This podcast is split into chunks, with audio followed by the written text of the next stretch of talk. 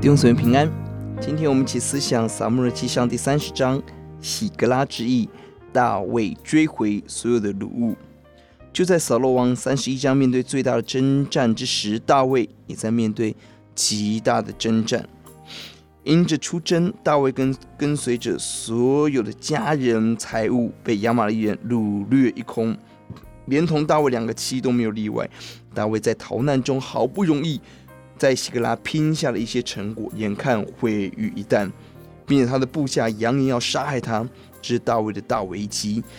就在这样的危机当中，我们看见大卫显示出属灵人极大的勇敢刚强。第六节，他没有慌乱，心中坚固。第七节，他坚定寻求神的旨意，准确求问。第八节，上帝准确的回应。第九节，他得知神的心意，他立刻追赶。没有浪费时间在情绪中。第十节，我们看到所有人疲惫的时候，有一些无法追赶的时候，他带着怜悯，让一些人留在比索溪旁，没有影响到大部队的行进。十一节，即便在危难中，仍然善待一个奴仆，成为重要的情报资料来源。十六、十九节，遇到敌人。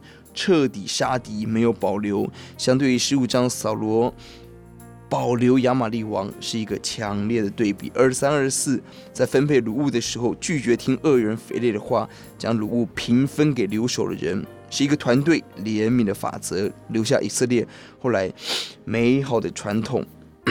二六到三十一节，大卫不是自私的保留掳物，慷慨的分享给身边的朋友，这慷慨为将来大卫做王有极美的铺路。十九节，凡亚玛力人所掳去的，无论大小男女财富，大卫都夺回来，没有失落一个。亚玛力人可以趁大卫出征的时候夺走财物妻小，但在上帝大手的保护中，大卫奋力的追赶中，他把所有的财物儿女都追回，而且带来更多的掳物。这是上帝对大卫王很重要的训练。大卫所拥有的一切，他知道可以在一夕之间归零。真正保护大卫的是神自己。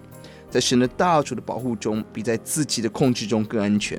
大卫中，大卫战后对疲惫弟兄的宽大，对朋友的慷慨，可以看出大卫清楚知道，他所有一切不是自己的上帝礼物，没有自夸，没有自傲，只有感恩珍惜。我们一起祷告，主你帮助我们，我们所失去的一切，在基督里你要为我们夺回，也让我们知道这是从你而来，让我们感恩祝福人。听我们的祷告，奉耶稣的名，阿门。